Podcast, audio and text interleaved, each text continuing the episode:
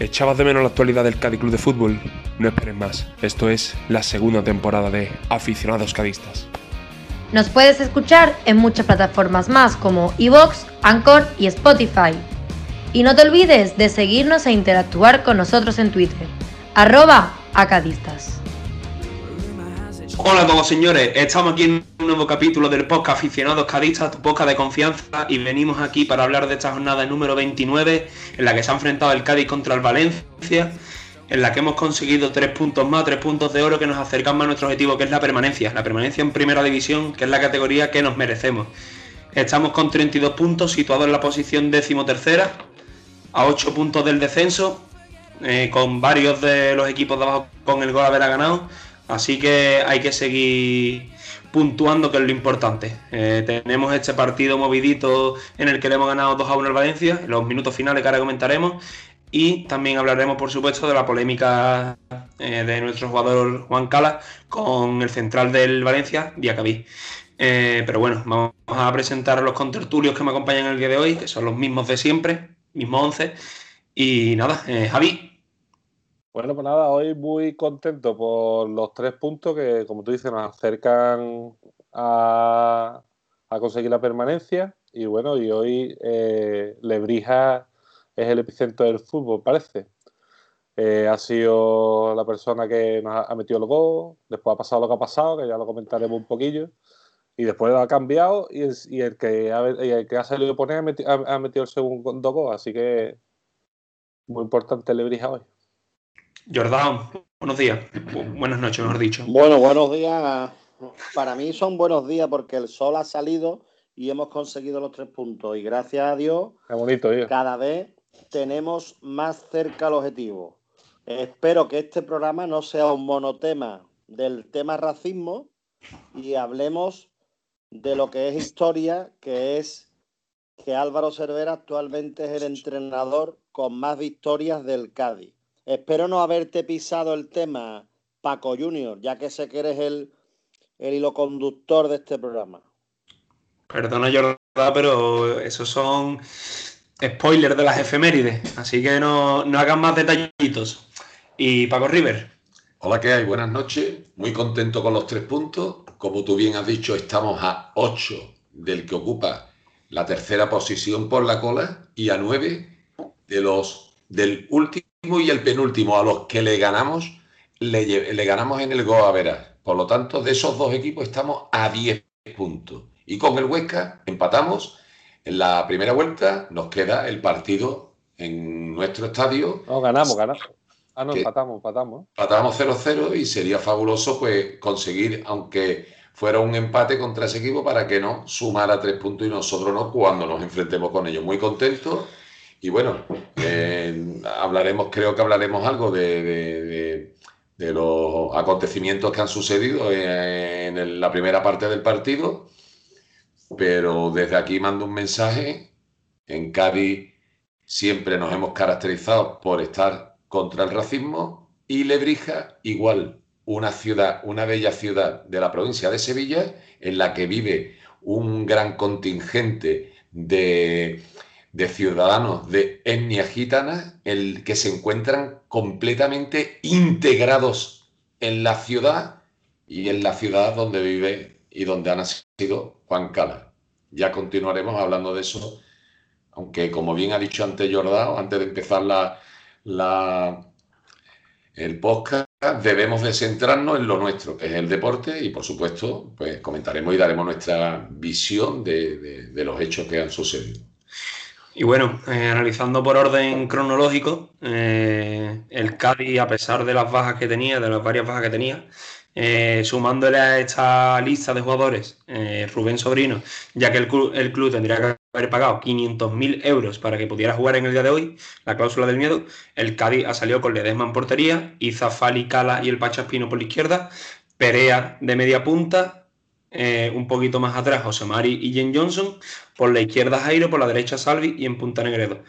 A priori era el 11 que se esperaba. Eh, en redes había comentado la posible titularidad de Malvasi o incluso de Pombo he, llegado a leer, pero al final cabo es un 11 que ha estado un poco a veces perdido en el sentido de que Jairo no sabía bien por dónde estaba, eh, por lo menos la impresión que a, mí, me había dado, pero que ha dado sus frutos en, eh, en cuanto a resultados. Eh, ya se ha visto que incluso los cambios también le han sentado muy bien al equipo. Eh, Jordán, como has visto esa primera parte, hasta el minuto 29, si no me equivoco, que se ha dado el parón. Pues el partido ha sido el típico guion del Cádiz, que es un poco repetitivo. lo único que no. Yo cuando me he metido, porque no, me han invitado a un palacete a ver el partido, y cuando he empezado y el Cádiz ha metido, lo primero que he dicho es con un 1-0. Ahora mismo el partido está como lo quiere el Cádiz, esperar, esperar, esperar y al contragolpe. Pero nos ha durado muy, muy poco ese margen de tener de ir por delante. Entonces, la verdad que el inicio del partido, ellos a los cuatro minutos habían tirado cuatro córneres, que yo creo que no ha pasado en todo el año eso.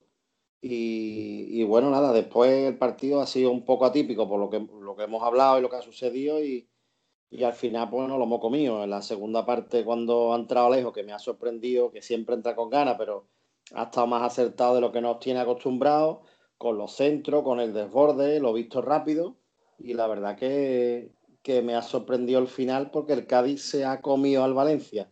Y después ha hecho algo que, hacía tiempo que no lo veía, que sabe jugar muy bien los minutos finales y dormir el partido porque al final ellos no nos han creado muchas ocasiones de peligro.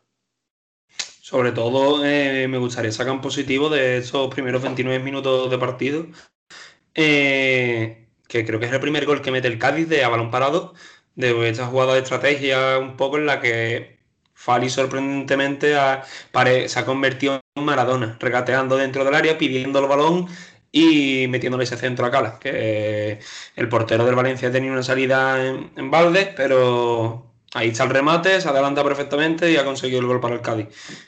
Eh, creo que podemos pasar ahora a hablar de, de este acontecimiento que nos ha sorprendido a todos. Bueno, pero yo no quiero cortarte, pero me gustaría que siguiéramos un poco hablando de lo que ha sido el partido en sí, ¿no? Sí, es que como, como, he dicho... Eh, cronológicamente, ya que creo que había que comentar también que el Cádiz después de este parón ha salido, mm, tanto el Cádiz como el Valencia han salido los dos equipos como con miedo a, esos choques uno contra uno que también lo han comentado Jordao por el grupo de WhatsApp de, aficionados cadistas. Es normal también que los dos equipos, después de un parón de 20 minutos y por un hecho que, que, un jugador del Valencia eh, acusaba a un jugador del Cádiz de que lo había insultado, era un insulto racista. Eh, bueno, como no había ninguna imagen, no había, simplemente se ve una pequeña disputa entre ambos. Eh, bueno, él ha dicho, él se le ve enfadadísimo eh, algo le ha tenido que decir, pero bueno, yo he escuchado la rueda de prensa de Álvaro Cervera y su jugador le ha dicho que él no le ha, no le ha insultado, vamos, no ha sido un insulto racista. No quiere decir esto que no le haya dicho nada. Lo mismo se ha acordado de la madre o del padre o de cualquier hermano. Pero tenemos que darle el beneplácito de la duda. Y si Juan Cala, jugador del Cádiz Club de Fútbol, le ha dicho a su entrenador que no lo ha insultado, pues tendremos que hacer lo mismo que Álvaro Cervera, creer a nuestro jugador y... Hasta que se demuestre lo contrario. Hasta que se demuestre lo contrario. Javi, ¿tú cómo, has vivido estos minutos tan atípicos? Yo, yo la verdad que mm, no sé si extenderlo mucho porque esto es pero a mí me da mucha pena que el Cádiz se, encuentre en una situación como esta, porque, bueno, a lo mejor a la gente de fuera, alguna, vez, alguna gente no le gusta el Cádiz, ¿vale? O no le gusta Cádiz directamente, pero eh, tacharnos a nosotros de racistas, no creo que eso sea algo que sea verdad, ni mucho menos. Eso por una parte. Y después creo que la federación tendría que tener en estos casos una forma de, de actuar y creo que la forma de actuar hubiera sido si realmente ha pasado esa situación. No, no que haya pasado, porque yo en ningún momento dudo que el jugador del Valencia crea que le han insultado eh, con un insulto racista. Yo no dudo que él no lo crea. Yo lo que puedo poner en duda es que haya sido un insulto racista o que en ese momento, pero yo no creo que él lo dude. En ese momento creo que la federación debería de tener una serie de, casos que se, se, y si se, se, da ese caso, todo el mundo se debería de ir al vestuario, ese partido se debería haber suspendido y haber analizado si realmente había un insulto racista. Y ese partido se hubiera jugado dentro de tres días o dentro de una semana o cuando tocase. Pero si realmente esto es lo importante que tiene que ser, porque realmente es importante, deberíamos de analizarlo.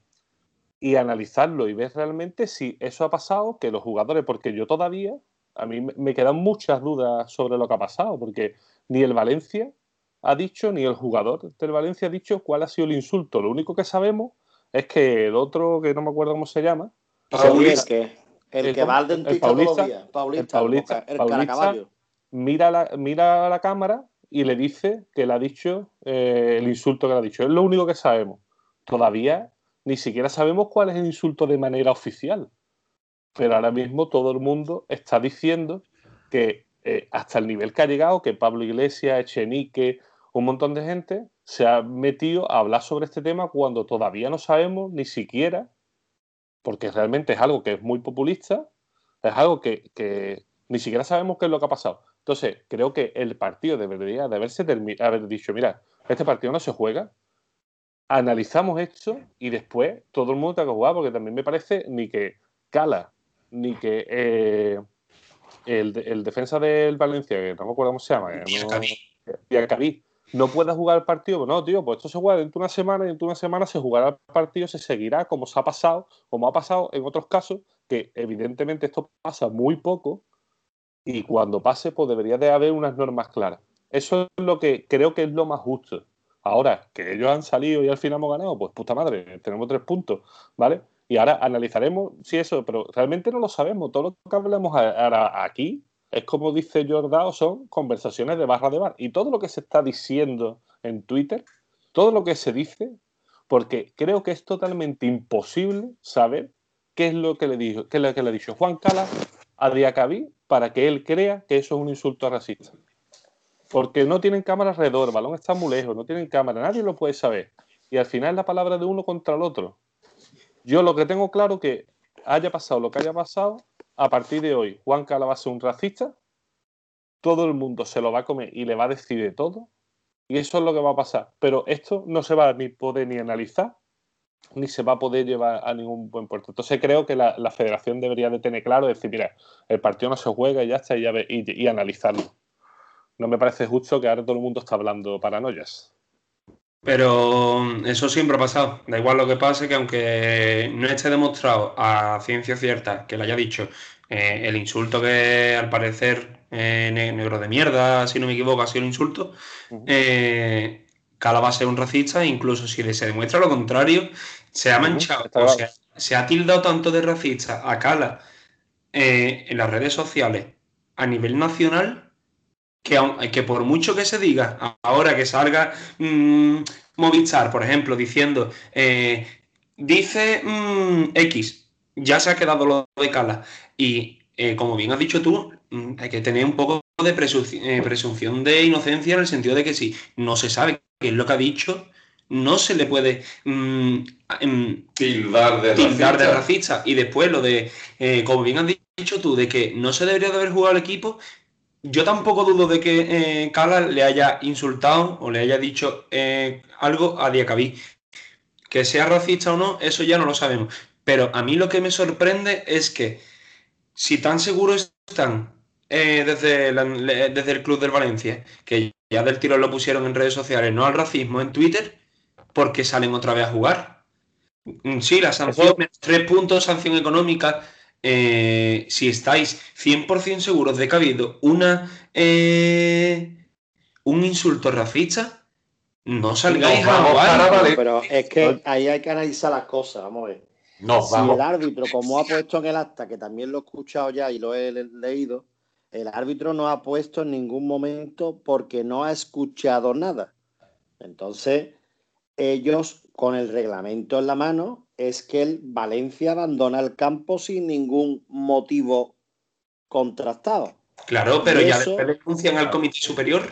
Claro, Ya, pero, es que, es que, es pero que- es que el árbitro es el máximo, la máxima autoridad en el partido. por eso creo que la, dar un vídeo de que le metido el dedo en el culo, pero Por eso, sí. por eso la ¿No lo ha federación tiene que unas normas, unas normas claras sobre esto y creo que lo más justo es haber parado el partido, porque esto no es una cosa que pase todos los fines de semana. Esto es una Sí, cosa pero que, que la pasa que picaresca- que yo creo, pero la picaresca para que si ese tío sabe que se va a parar el partido, que no sé, a mí me parece, me parece que viéndolo de forma objetiva, que es la única forma que puedo verlo, eh, este Diacabí se va detrás hasta tres veces de Cala, porque yo creo que tiene una tarjeta amarilla y él cree, y él cree que lo está intentando, lo está intentando forzar una segunda tarjeta. Porque Cala, la primera vez, le hace ahí, le das ahí con la mano y sigue para adelante. Pero en ese momento, Diacabí se debería haber quedado en la defensa y ya está. Pero él se va para él, se va para, para Cala y le vuelve a decir cosas. Y Cala le vuelve a decir que no. Y ya en la tercera, es cuando Cala se acerca y le dice algo que ya no sabemos qué es lo que es. Evidentemente, las revoluciones que lleva ese jugador y, y la forma y, y- y- y- y lo que puede y lo que puede llegar a pasar ahí, mm, no sé, no sé si, si es la mejor forma de llegar a una conversación en la que él pueda a él le pueda parecer que le han dicho una cosa que no es. Eso sí, pero referente a lo que tú dices, Perdona un la momentito. picaresca, la picaresca esa, después de ver la- la- los teatros del Getafe, del Cucurella de esta semana y eso, si hacemos ese tipo de cosas en cualquier partido que no interese jugarse o pararse o lo que sea con un jugador de color, el jugador de color puede incluso hasta fingir un insulto racista para parar el partido y que se juegue dentro de tres días. Llegamos ya hasta ese extremo, ¿eh? Una pregunta. Pero, pero bueno, no sé, si esto, lo, lo normal es que haya unas normas sobre esto. Una pregunta, por favor. Un momento, di Paco Una pregunta, por favor. Tú que dices que has escuchado el acta del árbitro o lo has leído, en ningún momento, eh, ¿cómo refleja el incidente que ha sucedido? Nada, en- que el jugador de Acabí eh, se quiere retirar del campo porque él le comenta al árbitro que le ha dicho un insulto racista, pero el árbitro, como ni lo ha escuchado, ni ningún Vale, vale. árbitro asistente, ni el cuarto árbitro, yo puedo decir que me ha dicho el número de la lotería de, Pero no de la noche del refleja- ciego. Perdona, ¿no refleja en el acta lo que le dice Diacabí? No, ¿no? No lo refleja en el acta. En el acta. Lo que Diacabí le dice al árbitro Un, está insul- un insulto racista. Que le ha dicho un insulto racista. y, y Pero referente es que si no lo escucha el árbitro, como si la cantar paso doble de, Sí, de pero, lobo. Pero que debería haber dicho, debería haber dicho, mira, me ha dicho exactamente esto. Y Hombre, a claro. partir de ahí, a partir de ahí, Cala se puede defender, porque no es De lo mismo todos que te modos, esté diciendo. De todos modos, No podemos hablar los De cuatro todo- a la vez hasta que ya tengamos el equipo de música, de música, digo, de sonido de, pagado entero, que es que no nos lo quieren dar hasta que no paguemos la última letra. de todos modos las actas son públicas. Es decir, de aquí a dos, tres días, todo el No, mundo puede- no, no, el no, acta- no, la- el acta está ya colgada. Ahora mismo tú te metes y la lees, ahora mismo, en medio del Ah, programa. puede ser. Ya. es decir, No Yo es que no lo, no lo puedo hacer ahora mismo porque tengo, estoy a dos bandas y estoy con, con Movistar por si hay algún tipo de, de, le- de leer los labios, sacan algo en el programa en directo. O sea, Mira, que he- por he eso querido- ahora mismo no puedo. he querido entender que me ha gustado Javi como lo ha expuesto, que casi siempre me gusta sus razonamientos, Javi Montaigne, una pieza fundamental de este podcast, aunque está trabajando en otros podcasts, esperemos que no nos abandone. Pues mm, me ha parecido que en la, en la exposición que ha hecho Javi Montaigne no sabemos, o por lo menos él no sabe claro, yo tampoco, ¿eh? y por eso le, le pregunto, ¿cuándo se produce el insulto racista? Si es en el área pequeña, si es en el primer encontronazo que tienen yendo hacia el centro del campo, o es ya en la tercera, eh, en el tercer conato que tienen, porque eso es un atenuante que, que no justifico nunca un insulto racista. Aparte, Juan Cal ha dicho que no lo ha hecho. Pero, ¿cuándo se lleva a cabo? Eh, mira, perdona, Lo dice, lo dice, en el acta lo dice, me ha Sí. llamado negro de mierda. lo estaba leyendo ahora mismo y él lo iba a Sí, comentar. pero que eso se lo dice el jugador al árbitro, ¿qué le dice? Sí, sí, sí. ¿Sabes? No, no, pero que A lo mejor le canta- está- La última parte del popurrí y le dice, mira, Pero- me canta un popurrí. Pero está reflejado, Jordao, está reflejado. Ya, no, ya tenemos el, la, la frase del delito transcrita desde el jugador al árbitro. Y ahora Cala tendrá la posibilidad de defenderse. Pues bueno, eh, sobre este tema no, no podemos sacar más conclusiones porque al fin y al cabo, eh, hasta que no se demuestre lo contrario, eh, Cala sigue siendo inocente. como bien ha dicho Cervera, se le, cree. Y también sacar ya para terminar de este tema, alabar las palabras de Javi Gracia, que a pesar de ser el entrenador del equipo rival, ha salido en defensa del, club, de la afición y de todo lo que rodea a, Cádiz, defendiendo de que para nada es una, es una ciudad, un equipo, ni una afición que haya tenido antecedentes ni, ni connotaciones racistas. Pero si él lo ha vivido en sus carnes tres temporadas aquí o dos temporadas y somos una afición que nos hemos señalado siempre por el stop al racismo.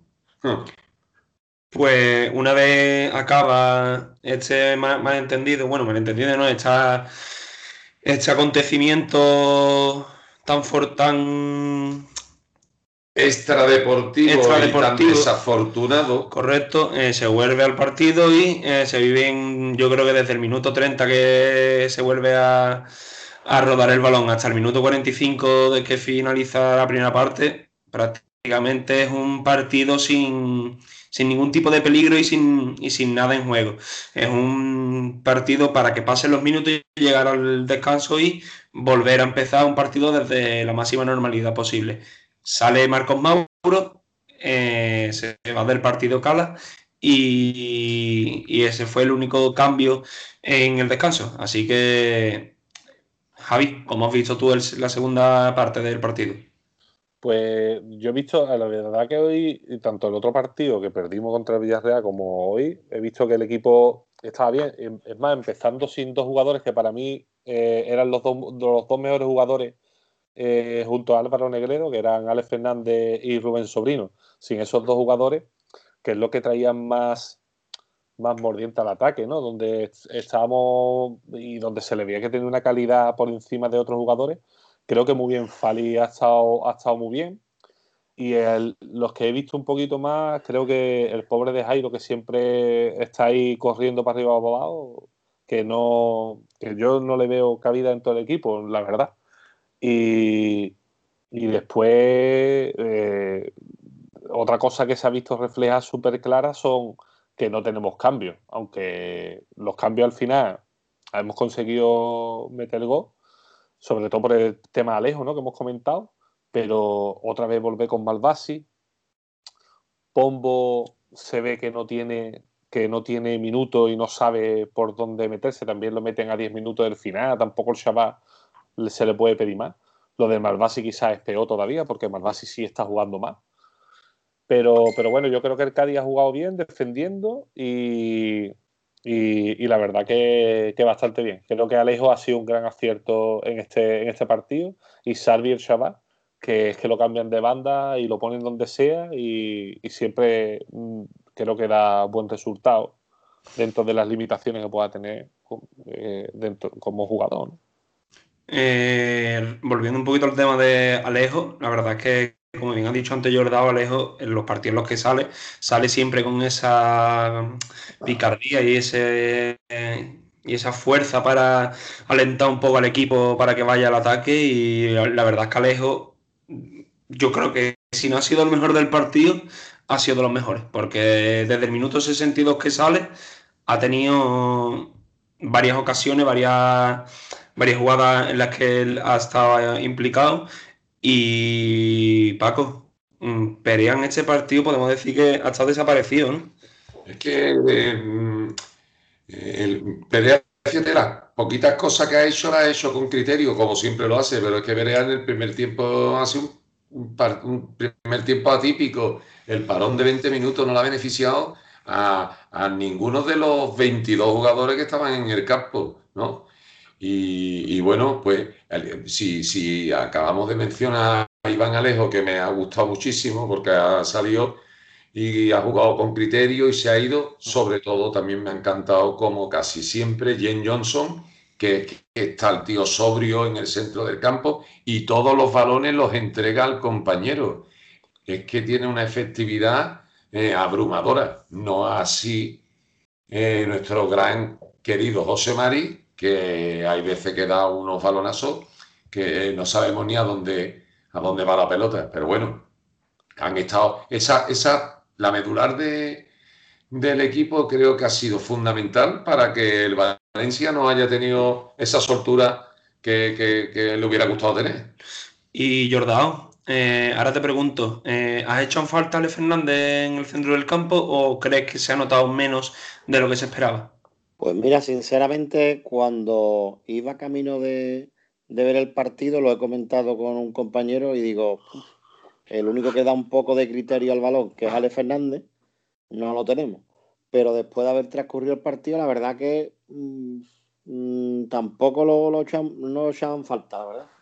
Sí, el que vuelvo yo a, a mi línea más crítica y vuelvo a decir lo que suelo decir en casi todos los programas, que si Fali ahora mismo es el mejor jugador del Cádiz, mmm, da muchas muestras de la plantilla que tenemos. aquí, hay gente, aquí hay gente que critica a Fali, pero después, bueno, no sé, a lo mejor podemos poner algún audio o algo. Bueno, yo lo que quiero decir es que Jairo no creo que tenga nivel para estar en primera división y que si Fali, que en su momento dudamos de si era un jugador válido para primera es el jugador top del Cádiz en primera. Bueno, pero un momento, está solamente, creo que está haciendo algo injusto porque solo está mencionando a Fali. Pero, pero Jen Johnson está a un nivel, como acabo de decir, maravilloso. Eh, Ledesma, aunque no bloca el balón, pero ha hecho dos paradas de mérito, eh, el Pacha Espino se ha fajado en no, no, pues, que yo, que yo estoy de acuerdo contigo. Y Álvaro Negredo, las tres cositas que ha hecho en el partido son de jugador de, Eurocopa. Por lo tanto, no solo contamos con Fali, contamos con cuatro o cinco jugadores que son los que tienen apuntalado al Cádiz en la posición en la que nos encontramos. Oye, Iza Carcelén también ha hecho, bueno, ha hecho una jugada a los a lo, Messi, pero no le salió bien eh, la finalización. Es decir, que el Cádiz eh, no es solo Fali. Ahí hay cuatro o cinco jugadores que, bueno, ojalá se quedara Jen Johnson con nosotros el año que viene. Pues aprovechando que habéis dicho, eh, que habéis hablado del central, eh, del, central de nuestro equipo, vamos a escuchar un, un audio que probablemente os guste mucho.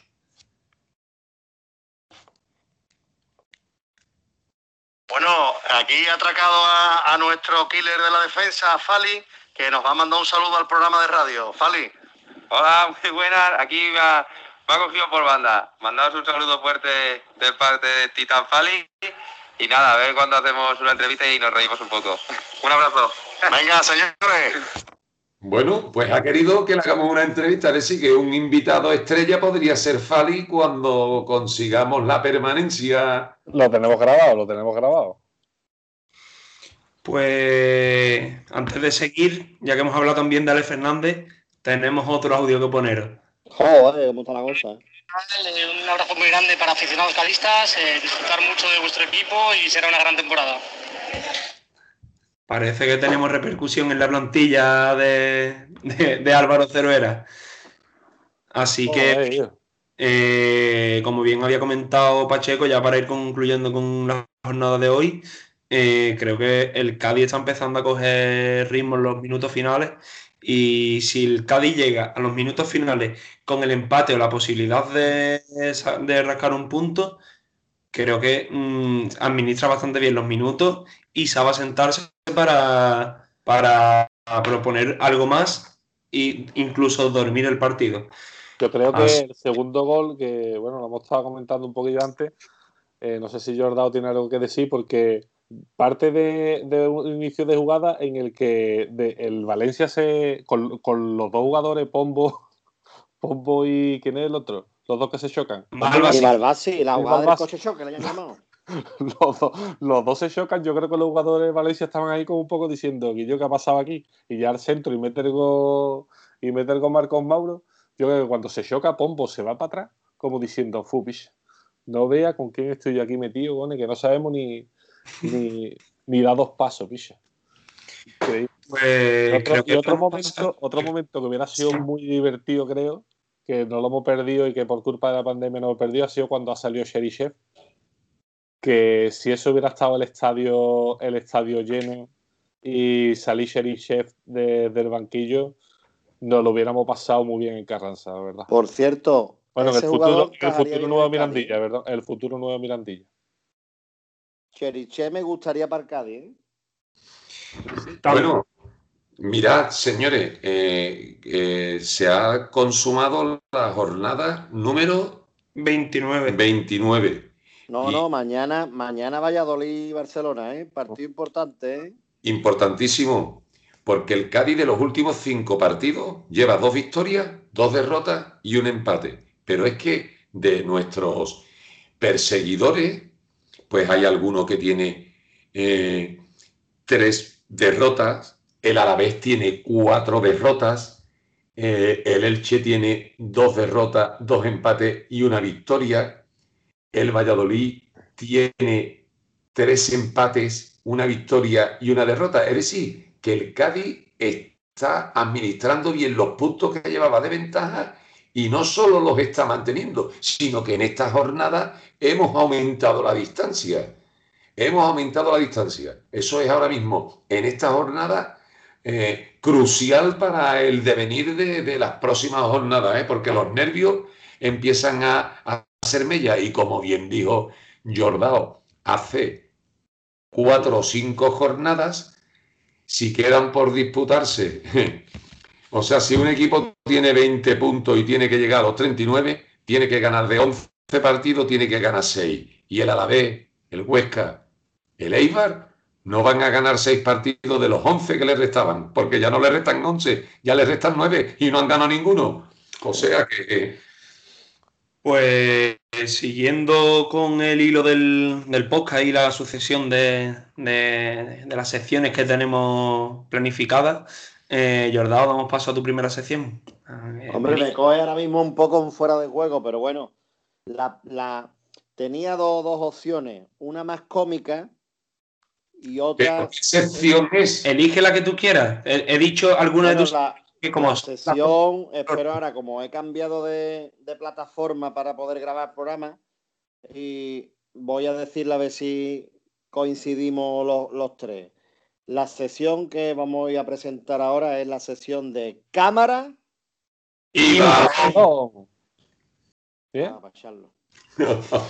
bueno, en resumen, tenía dos opciones, una película que había puesto la musiquita antes, os la he puesto, y era Oliver y Benji en la jugada mítica de Malvasi y Pombo, que chocan los dos como si fuera Oliver Aston y el otro, el de la moto, y han distraído a los jugadores, pero al final lo que he cogido es una película con, por el dato desgraciado de la jornada de hoy. Y la película es una película que ha tenido tres, tres Oscars y tres Globos de Oro.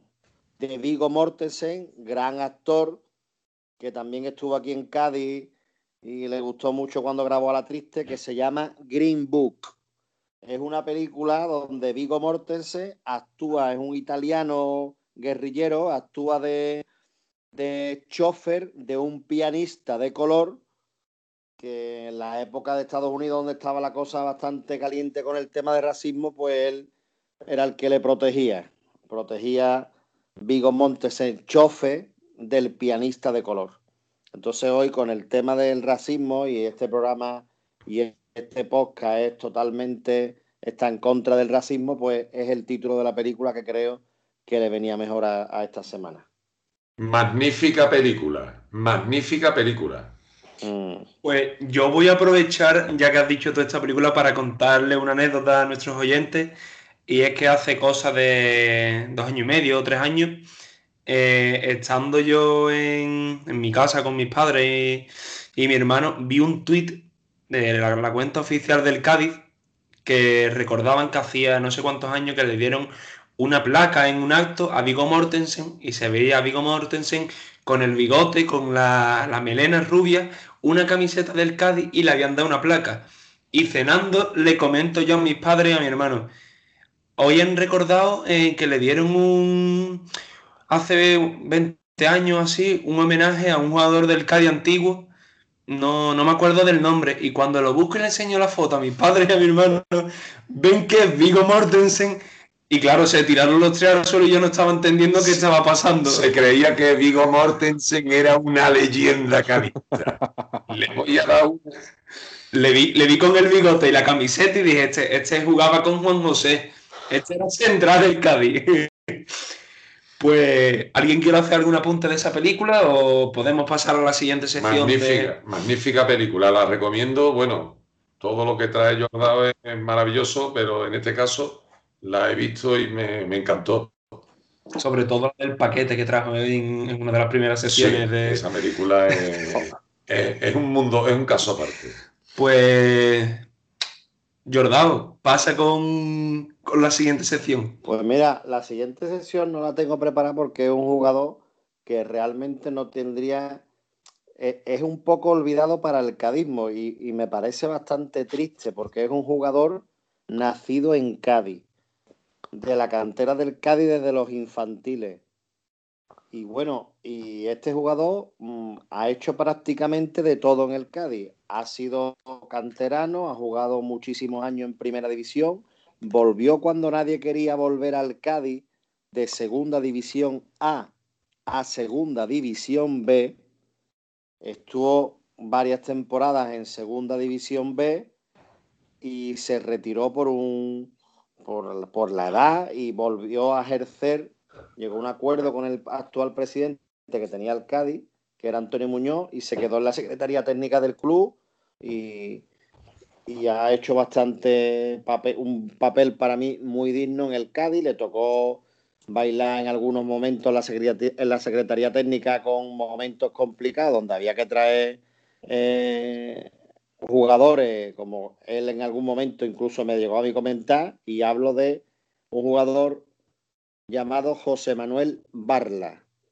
Eh, actualmente Barla, después de pasar por los banquillos que estuvo en el en el Jaén y estuvo en lo tengo en la punta de la, de la lengua ahora mismo, no, no lo tengo en la cabeza porque no estoy tirando de Wikipedia. Actualmente está en la Secretaría Técnica del Barcelona rastreando lo que es la parte de Andalucía para surtir a jugadores de, a la cantera del Barcelona. Entonces creo que es un jugador que siendo el segundo de la historia con más partidos del Cádiz que ha jugado y la mayoría, el 90% en primera división, no ha tenido el reconocimiento que han tenido otros. Entonces creo que es un jugador que no ha pasado un poco en el olvido. El equipo era el Avilés, como me apunta aquí el compañero.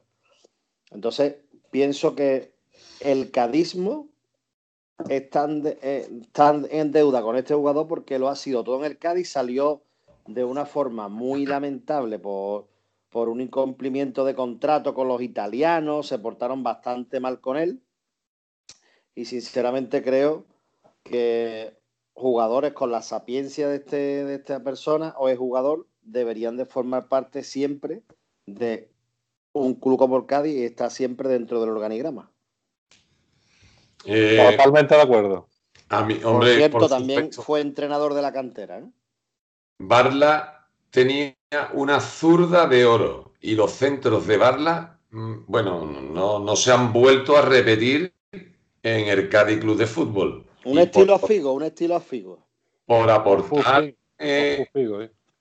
Pues sí, aunque jugase en el Madrid o en el Barcelona, la verdad que tenía una, una pierna que, que le ponía el balón en la cabeza al delantero, que es lo que no hacen, en este caso, Salvi o Jairo, ¿no? Y son jugadores del Cádiz y están en primera división. El Cádiz jugó, sí, la verdad es que tiene razón. Figo se le está viendo, se le está viendo la vena de derechas que te caga y que se vaya a Portugal. Por favor, vamos a hablar de fútbol, por favor.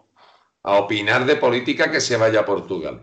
Oye, por dar algún dato más eh, de lo que ha dicho sobre Barla, que es verdad que el cadismo le debe un le, le debe mucho a Barla, estuvo 13 temporadas en el Cádiz, de las cuales tres en segunda B, dos en segunda y ocho en primera división. ¿eh? Que queda eso, señores. En la época dorada del Cádiz Club de Fútbol, Barla tenía una plaza fija en el 11 domingo tras domingo. ¿Es cierto, Jordán, o no? Totalmente, vamos. De hecho, era un jugador indiscutible. Es el jugador con más partidos el cuarto jugador con más partidos del Cádiz en todas las competiciones, ¿vale? Y es el quinto del Cádiz jugado en primera. Ahí queda eso, ¿eh? O sea que no es por llevarle, no es por, por, llevarle la contraria a Jordao, pero eh, quería dar estos dos datos para que nuestros oyentes siempre estén con la información más acertada. Y bueno, desde aquí un abrazo a Barla, que tiene un año menos que yo, es del 67, y yo recuerdo amigos míos que estaban estudiando con él en el Instituto Barriada, también estaba allí una hermana mía, dicen que se pasaba a, a los de, porque se jugaban tres o cuatro partidos a la vez y se pasaba a los de los seis equipos. Era una locura verlo. Eh, pues cambiando ya y siguiendo con, el orden del, de este capítulo, eh, la siguiente jornada la va a disputar el Cádiz el, sábado 10 a las 2 de la tarde. Visitamos el Coliseo Alfonso Pérez, si no me equivoco de, nombre, el campo de Getafe, que se encuentra en la decimoquinta posición con dos puntos menos que el Cádiz. Eh, si me podéis refrescar alguna la memoria en, en, cuanto a cómo quedamos en la ida, que ahora mismo no lo recuerdo, perdimos 0-2. Ya la acabo de ver aquí ahora mismo. Perdimos 0-2 en la ida, así que, hombre, ganarle 0-2 allí, empatar el gol a verá sería espectacular. Y ya, o sea, ganarle 0-3 para superarlo, porque si hay que mirar los goles a favor, no sé quién saldría victorioso. Pero, bueno, Jordao, ¿cómo, cómo crees que se afrontar el equipo esta jornada? Pues son dos equipos con un patrón muy parecido, aunque es verdad que el Getafe este año con los fichajes de Cubo, de Aleñá, ha intentado darle un giro de tuerca a su estilo. Para mí el Getafe es de los jugadores, es de los equipos más desagradables y antipáticos y con un recuerdo chungo de eh, la última temporada en primera, que allí nos trataron un poquito regular, que esas cosas yo, por ejemplo, no la olvido porque fue donde se consolidó el descenso del Cádiz en primera. Penúltima jornada. La segunda, mejor, mejor dicho.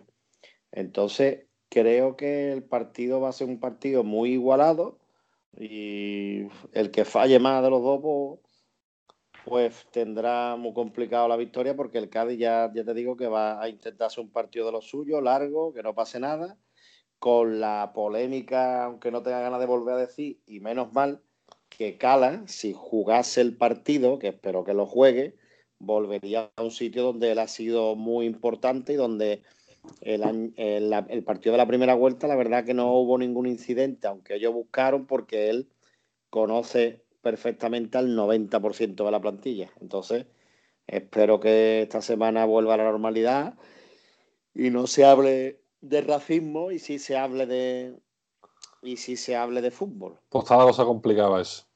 Está la cosa complicada. Bueno, nosotros... plantilla la cual se... Por cierto, un, segundo, una apreciación. He estado, mientras que estoy grabando el programa, tenía en el pinganillo el programa que da Movistar en directo. Pero no cuente las cosas que tiene el pinganillo, ¿viste? No, porque han puesto muchas imágenes y ya se ve en la segunda parte el jugador Diamanca. Eh, Diamanca. Diamaquí.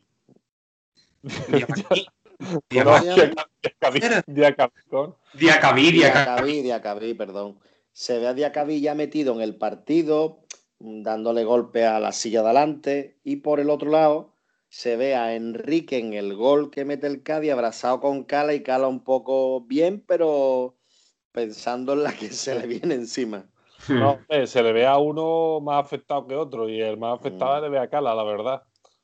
Sí, sí, yo. Al final del partido la sensación que me da es que el jugador más afectado es Cala y el otro jugador está un poco menos afectado. Fíjate lo que te digo. Yo creo que Cala sabe lo que le viene, lo que le viene encima, que le viene una, una chunga. ¿no? creo que vaya a jugar el próximo partido, ¿verdad? Y aunque volvamos a lo mismo, eh, es curioso, y este jugador tiene entre manos un club, tiene entre manos una, una empresa relacionada con el mundo del deporte y donde hay muchos niños, porque tiene un club llamado Alma, que es el nombre de una de sus hijas, donde fomenta los valores, la, deportividad. Entonces, esto incluso le puede afectar hasta a nivel profesional la mancha o, el que dirán de él. Yo por eso y por terminar, también me cuesta mucho que un jugador, ya no sea Cala, ¿eh? ni porque sea del Cádiz, digo, cualquier jugador haga un comentario como ese dentro de un partido. O sea, me, cuesta mucho ver que un jugador, a no ser que sea ya un pedazo de loco, ¿no? Eh, Pero es que, que, lo, habrá, ¿no? Como lo habrá, mm. como, como el italiano. a, a Javi Monte me gustaría comentarle que a mí me ha llegado un comentario por parte de un seguidor de nuestro programa de que, de que a Cala se le ha, ha fallecido su abuelo hace dos, tres días y que el jugador este había, se había cagado en los muertos del X y que el otro ya le ha dicho y le ha tirado ya todo lo que ha podido por, lo alto. Entonces, lo que ha pasado yo creo que realmente solamente lo sabe Cala y el otro jugador. Lo demás ya es especulaciones y bueno, y otra cosa ya para finalizar, ya yo acabo mi intervención de hoy que estoy un poco pesado. Ha comentado el señor Juanma Castaño que Movistar actualmente no ha encontrado nada, ningún audio, ninguna imagen donde diga nada. Y que ahora mismo la pelota la tiene Media Pro por si ellos tienen más material y están revisándolo y a esta hora de hoy todavía no ha aparecido nada ni encuentran nada que implique el insulto de Cala. Bueno, pues yo regresando al partido de la próxima semana, me da igual ganarle el gol a Verás al Getafe, porque lo importante es tener dos, tres o cuatro equipos de abajo, no se lo vamos a querer tener ganado a los ocho que están por debajo nuestra o empatados con nosotros. Por lo tanto, puntuando en Getafe, yo me doy por satisfecho. Si es con una victoria como la de hoy, 2-1. Que por cierto, acerté yo la porra. 2-1. E incluso dije que Juan Cala marcaba uno de los goles. Pues con eso me conformo. Yo, el apunte que iba a hacer al comentario de Jordao era que la plantilla del Getafe se caracteriza por ser una plantilla un tanto peleona. Iba, iba plato término, pero no lo voy a emplear, peleona, y que suele ir a sacar del partido a los jugadores rivales. Eh, con jugadores como Nión, etcétera. No, me voy a poner a nombrar la lista de jugadores porque entonces no acabo el poke y se va a extender más que las efemérides de Paco River. Eh, eh, así que bueno, creo que podemos ir finalizando ya el capítulo de hoy. Y, bueno, vamos a pasar con, la porra. Eh, Paco, empieza tú. ¿Qué, porra? Bueno, el otro día hubo porra, ¿no? ¿Qué pasó? ¿Qué eh, se, se, se, la llevó. Se la, se la lleva Paco River. 2-1, dije. Ah, vale, vale. Ah, y antes de pasar con la porra, hacer dos, apuntes. Uno, eh, con respecto al Cádiz, que hoy se ha hecho un recibimiento en motos masivo bastante bien por parte de la afición con las distancias. Eh, yo he acudido a pie con tres amigos y se ha mantenido la distancia, salvo en dos grupos que había, un grupo de 20 personas, en el resto se estaba con sus distancias, sus mascarillas y animando al equipo. Y el segundo dato que quería dar es que el primer partido de esta jornada de la vuelta del Cádiz B ha perdido 1-4 hoy contra el Sevilla Atlético. Este equipo era el claro favorito para subir, pero bueno, ha empezado el, equipo de Alberto Cifuentes con un con mal pie. Así que bueno, Paco. Bueno, pues mm, he visto varias imágenes de la afición del Cádiz que ha acudido a animar y a, recibir al equipo. Creo que toda esa distancia, eh, por lo menos en las imágenes que he visto, estaban eh, bien guardadas, incluso mejor que en todas las, cofradías de, Semana Santa del país entero, que ha habido unas aglomeraciones en el, inicio de la cuarta ola espeluznantes, ¿no? Entonces, espero que nadie ahora critique al Cádiz porque hemos ido a recibir al equipo cuando todo el mundo está haciendo en el territorio nacional lo que le sale de los santos pi y no voy a decirlo más. Entonces, eh, con respecto al resultado, Paco. Al resultado, vale, es que me pico solo, me pico solo. El Cádiz va a ganar 1-2, goles de Johnson y de Cala. 1-2. ¿Van a repetir goleadores? No, porque yo dije Johnson de, a De, tu porra, de tu porra. Sí, sí, Johnson yo creo que está loco por marcar. Johnson me tiene encantadísimo. Y a ustedes también, yo lo sé. Sí, sí, sí. Pues el siguiente al que le voy a dar el privilegio de ser el segundo va a ser Javi Montaigne. Bueno, pues yo. Un anillo durante el día de hoy. Y ha estado 100% atento al capítulo de aficionados cadistas. Como debe ser.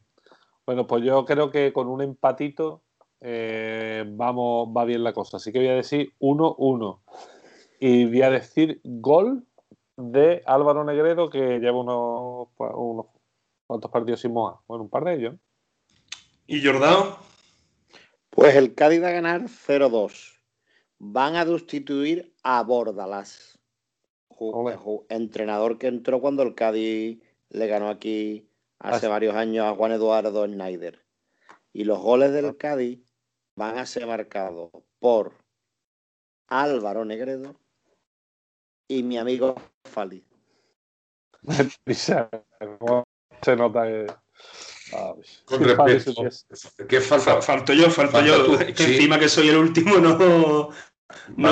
muy bien, pero con respecto a lo que ha dicho del técnico del Getafe, Jordao, mm. me gustaría recordar que eh, eh, creo que es el que va por detrás de Álvaro Cervera en antigüedad en primera división en partidos seguidos. El primero es Simeone, después va Mendilibar y después va Álvaro Cervera. Y creo que el cuarto es Bordalás, que como bien ha dicho Jordao, este próximo fin de semana va a perder y lo van a hacer.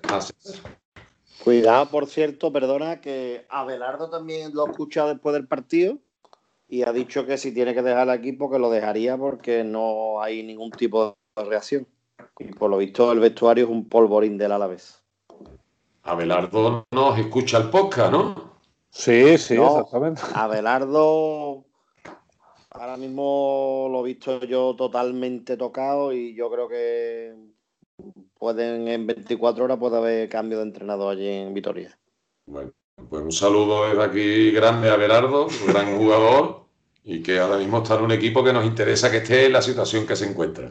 Gran jugador y gran entrenador que a mí me gusta mucho. Sí.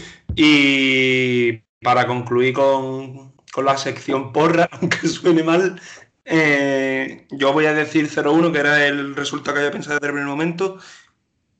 Y, voy a decir que va a marcar Cala si juega. Y si no juega, pues Johnson. Joder, con Cala, eh.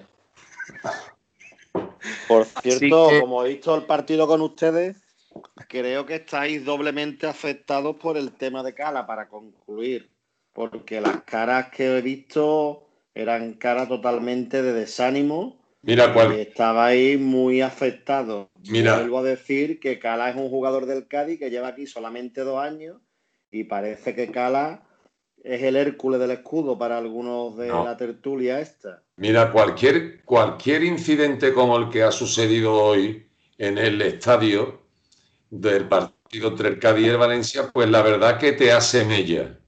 si encima es eh, un jugador al que no se le ha visto en su trayectoria ningún conato de racismo que siempre... Perdona, Paco, perdona ¿Eh? que te corte. He visto varias publicaciones y Cal ha estado ya metido en varios temas. A Duri, unos pocos. Tiene del 2016, tiene ya varios incidentes. Pero, de racismo. ¿Qué le dijo a Duri? Pero de racismo está hablando.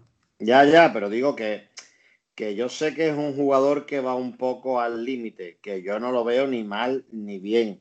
Obviamente con el tema del racismo no, pero que que yo sé que dentro de la plantilla los hay más provocadores, más pamplinosos, y creo que Cala tiene todas las papeletas de jugador más metido en ese tipo de acciones, ¿saben? El tipo de lajo.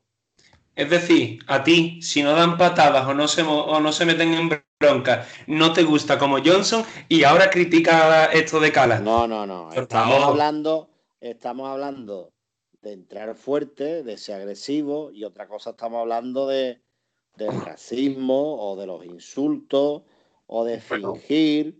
Bueno, creo que todos sabemos que, quitando el tema del racismo, estoy hablando de sí, sí. futbolísticamente un jugador que juega al límite, le gusta, eh, es un jugador que tiene muchas tablas y, y saca de vez en cuando todo lo que puede a favor, en teoría, de su equipo. ¿Cómo suena, ¿Cómo suena una persiana abrirse por ahí? Creo que a Javi se le ha abierto una persiana por ahí. Vamos a tener que poner que, grabar más temprano porque vamos a tener que grabar poner, o poner una arcayata en la boca de alguno.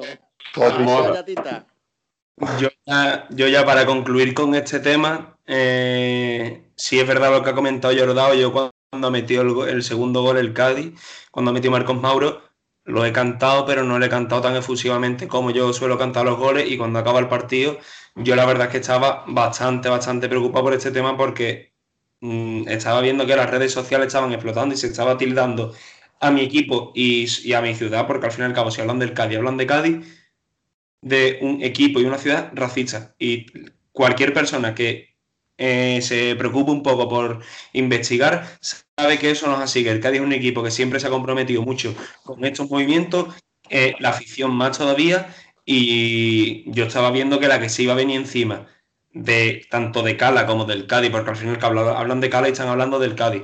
Eh, no iba a ser pequeña. Así que yo la verdad que sí que estaba un tanto preocupado. Evidentemente he disfrutado porque hemos ganado y hemos conseguido tres puntos importantísimos, pero yo sí es verdad que yo estaba preocupado y no creo que fuera el único cadista que no ha celebrado la victoria con tanto énfasis. Por supuesto, mira, yo te voy a poner un ejemplo, ¿vale?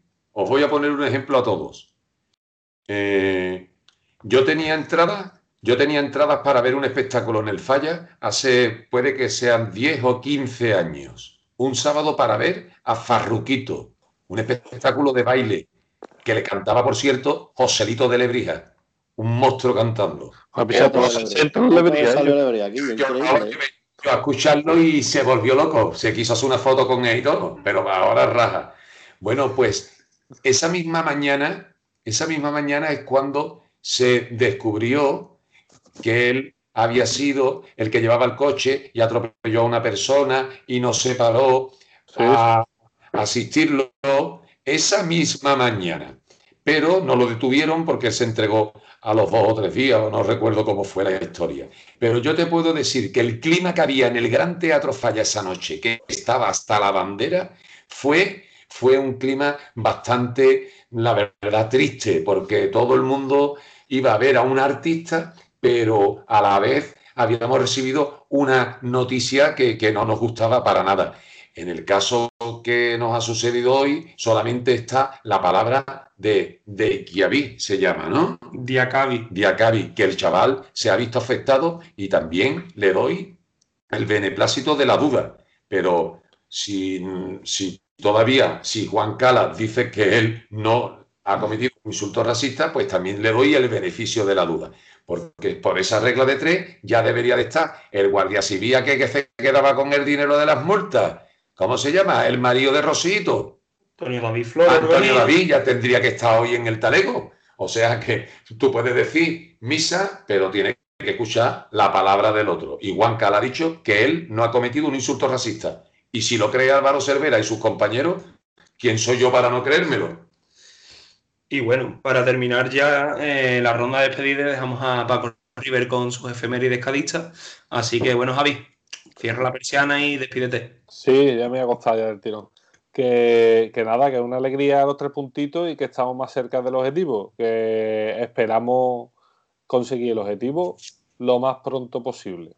Y el año que viene tendremos mejor equipo que este año y ojalá lo podamos ver todo el mundo en el futuro nuevo Mirandilla. Qué bien habla. Cojones. Jordao. Bueno, eh, lo único que espero es que todo vuelva a la normalidad, que se hable de fútbol como he dicho antes y que lo antes posible consigamos la salvación. Y que desde ya, en el momento que eso se consiga, el Cádiz rastree jugadores de nivel primera división, porque la flauta solamente suena una vez. Y hay jugadores de equipos que pueden que vayan a descender, porque ahora mismo eso parece muy aprovechable para el Cádiz. Entonces, nada, simplemente esperemos que el sábado estemos hablando aquí con dos, con tres puntos más, con un puntito más. Y, nada, muchas gracias por la tertulia y esperamos que no hayamos sido muy pesados con el tema de Cala, que para mí ha sido un poco pesado, aunque yo he seguido sacando el tema. Y por mi Por parte. cierto, hay una cuña, hay una petición que no la vamos a poner en audio, pero nuestro amigo y fiel seguidor Román nos ha querido hacer una petición de hacer un programa con personas cadistas eh, célebres mayores que han vivido muchos años de cadismo y bueno, lo vamos a estudiar y ver si existe la posibilidad por el tema COVID de poder hacerlo, a ver cómo, cómo podemos hablar. Perfecto. Me parece una idea magnífica por parte de Román, pero tú también has dicho lo del tema COVID, si no puede ser esta temporada, la otra, pero esa idea no va a quedar en el olvido. Gracias, Román. Un abrazo fuerte. Sé que has sufrido también hoy en el partido, pero bueno, de los tres puntos ya los tenemos. Puedes descansar hoy. Y por mi parte, eh, espero también que no se haya hecho muy, repetitivo el tema de, nuestro central, pero creo que era bastante importante que lo comentáramos porque no se ve todos los días y gracias a Dios no se ve todos los días. Pero volviendo al tema deportivo, ya quedan, ya quedan nueve partidos solamente. Se hablaba de los 40 puntos, aunque van a ser menos. Cada vez estamos más cerca del objetivo. Hay que seguir todos juntos y espero que el sábado podamos volver. Si no se puntúa, que el equipo de la cara, que luche. Y si se puntúa, pues mejor. Así que eh, darle apoyo al equipo, darle ánimo a todos los jugadores y sobre todo si se demuestra que, que Juan Cala es inocente, darle apoyo a Juan Cala para que no se venga abajo y que siga rindiendo de la manera en la que rinde o mejor. Así que nada, eh, un abrazo a todos los oyentes y nos vemos el sábado que viene. Paco. Bueno, pues, pues bueno, eh, como de costumbre voy a ser breve y en estas dos últimas semanas que no el, fin de semana pasado no hubo competición liguera por la, por la selección española, pues en estos últimos 10 días han cumplido año cuatro jugadores emblemáticos de la historia del Cádiz Club de Fútbol. El primero de ellos es Adolfo Golea, que nació en el año 34 y desgraciadamente nos dejó este pasado mes de noviembre. Jugó 197 partidos con el Cádiz marcando 54 goles. Y estuvo ocho temporadas en el Cádiz, desde el año 57 al año 64.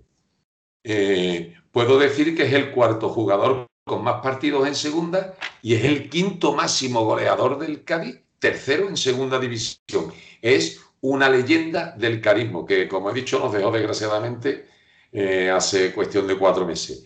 El, el segundo es Salvi, que lleva con nosotros seis temporadas y que eh, cumplió años el 30 del pasado mes de marzo. Lleva 209 partidos con el Cádiz y 24 goles y dos ascensos. Lleva con nosotros desde la temporada 2015-2016 y llevamos un ascenso a segunda división y un ascenso a Primera División. Otro de los que han celebrado su onomástica ha sido Oli, el gran Oli, que estuvo con nosotros tres temporadas, en las cuales jugó 113 partidos, marcando 22 goles, uno de ellos en Chapín, dándonos el ascenso a Primera División en la primera década del tercer milenio. Eh, y el cuarto y último es Dieguito, Dieguito de la Margara, Dieguito Garrido Valencia, de Jerez, que estuvo en el Cádiz seis temporadas, de la temporada 81 a la 87, jugando 202 partidos y marcando 31 goles. Era un tío con una clase y una finura jugando que daba gloria. Y es el sexto máximo goleador del Cádiz Club de Fútbol en primera división. Por lo tanto, estos cuatro eh, estas cuatro leyendas cadistas, una actualmente sigue en la plantilla, le deseamos desde el podcast aficionado cadista eh, muchas felicidades, ¿no? Ahora me gustaría, y me gustaría dar una serie de datos eh, de fechas en las que el Cádiz ha tenido algo que ver con, con, con los movimientos sociales contra el racismo.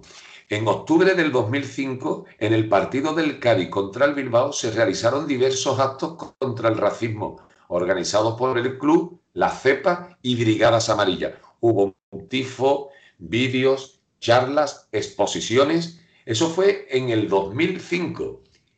En el 2013, Brigadas Amarillas nuevamente, el grupo de animación del Cádiz que está en contra del racismo totalmente, junto con la Fundación del Cádiz, organizaron también una jornada sobre el racismo y la discriminación. En el año 2015, dos años después, tanto el ayuntamiento con el Cádiz y diversos colectivos, nuevamente, nuevamente, eh, eh, brigadas metido entre ellos, llevaron a cabo la semana de Action Football People, de Football Against Racism in Europe in Europe. ¿De acuerdo? Y eso se celebró en Cádiz. En el año 2020, el presidente, la plantilla y el cuerpo técnico escenificaron su lucha contra el racismo con una foto en el fondo sur, con la rodilla hincada en el suelo. Fue a raíz del fallecimiento, del triste fallecimiento en Estados Unidos de George Floyd, ¿no? Y por último, eh, en, en este año en febrero del 91, el Cádiz Club de Fútbol se ha unido a la campaña Tarjeta Roja. Como conclusión digo que la ciudad de Cádiz, de Cádiz y su equipo de fútbol siempre se han manifestado en contra del racismo y la discriminación, llevando la dignidad y el respeto por bandera. Y como reza en el himno del Cádiz, en el himno que hicieron Andy Lucas, como reza en el himno del Cádiz, hay una parte que dice, eh, porque el nombre del Cádiz es mi Cádiz y es mucho más grande que el nombre de atrás. Desde aquí le mandamos todo nuestro apoyo a Cala, pero que en España no hablen malamente del Cádiz por un hecho aislado y que todavía no ha sido probado por audio o cámara.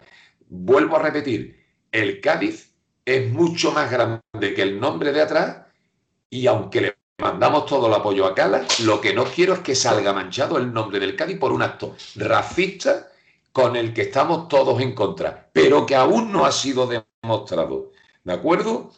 Y ya por último, y esta es una noticia alegre, igual que los cumpleaños, por supuesto, de esos míticos jugadores, Álvaro Cervera hoy ha, hoy ha rebasado el, el el número de victorias que llevaba en el Cádiz Club de Fútbol José González, que llevaba 88 y hoy Álvaro Cervera ha conseguido la 89.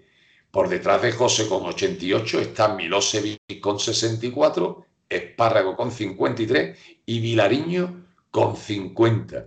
De las 89 victorias que ha conseguido don Álvaro Cervera como entrenador del Cádiz, 75 han sido en liga seis en playoff, seis en playoff. ¿Os acordáis de aquellos playoff, verdad?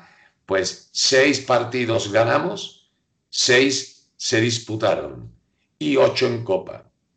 49 victorias han sido en casa y 40, 40 han sido fuera de casa. Ahora mismo Álvaro Cervera ha vuelto a poner otra piedra más en su historia Y desde aquí le mandamos muchas felicitaciones, un abrazo fuerte, que ganemos en Getafe y que viva Cádiz.